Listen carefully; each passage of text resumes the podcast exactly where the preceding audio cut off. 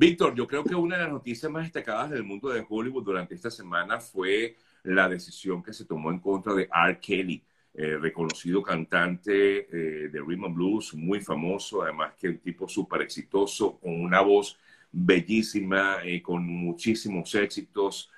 quizás uno de los más conocidos es I Believe I Can Fly, pero hay muchísimas canciones que tiene R. Kelly. y wow, hermanito, este hombre se las traía, ¿no? Sí, 30 años de cárcel, un fallo que además no va a ser el único, porque aquí apenas terminó este fallo, que le, lo condenaron por 30 años por tráfico sexual, por seducción de menores, este, por utilizar a su séquito de productores. Él es uno de los productores más importantes de, de, Rhythm and Blues y un, es una especie del rey de Rhythm and Blues. Es decir, para los fanáticos del Rhythm and Blues, siempre se comparó a R. Kelly con Michael Jackson, imagínate. O sea, Michael Jackson era el rey del pop, y él era el rey del rhythm and blues. Así. Entonces, hay gente que me escribió, pero él lo conocerán en su casa.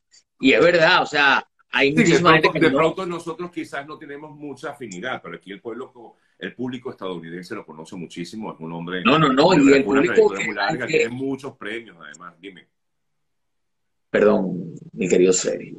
sí, Sergio. Eh, usted, habla, usted habla mucho y hay que atajarlo, yo.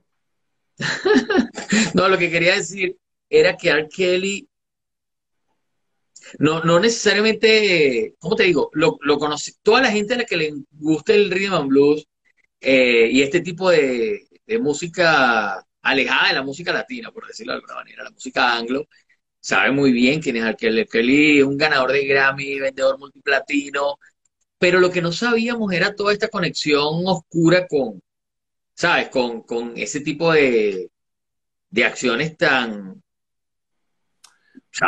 muy similar a lo que ocurrió con Epstein, con Jeffrey Epstein, si te pones a ver.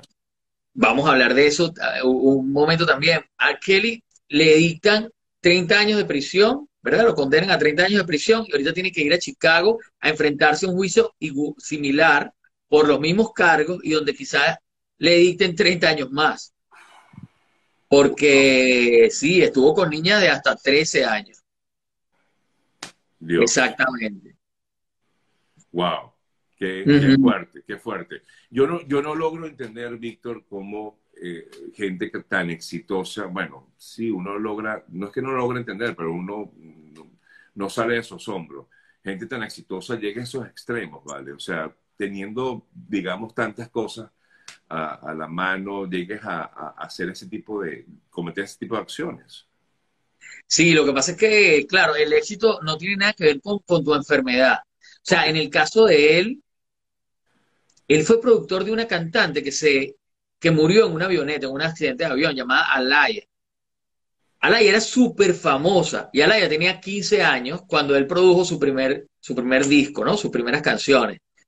Y ahorita en este juicio nos enteramos que, porque yo no sabía eso, yo sabía de Alaya, cómo se murió, ella era parte de un... Sí, de hecho, exactamente, se destacó mucho eh, eh, a esta artista por que murió muy joven y justamente eh, un accidente, ¿no?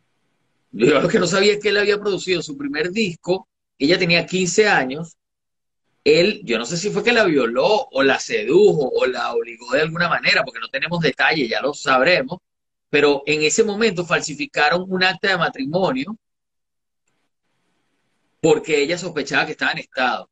Después de esa, de esa relación o de, esa, de esa violación, pues digamos, de lo que le pasó, de lo que él le hizo, y ella tenía 15 años, eh, y bueno, ese tema de la falsificación del acta de matrimonio, no sé si lo tocaron ahora en Nueva York o si lo van a tocar en Chicago, pero sí me impresionó que, que le hubiera sucedido eso a ella a los 15 años con él.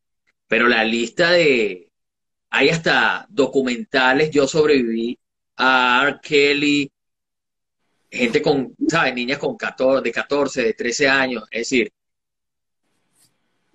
es impresionante lo que, lo que hizo R. Kelly. Bueno, le dictaron una condena de 30 años en Nueva York. Ahora falta la de Chicago.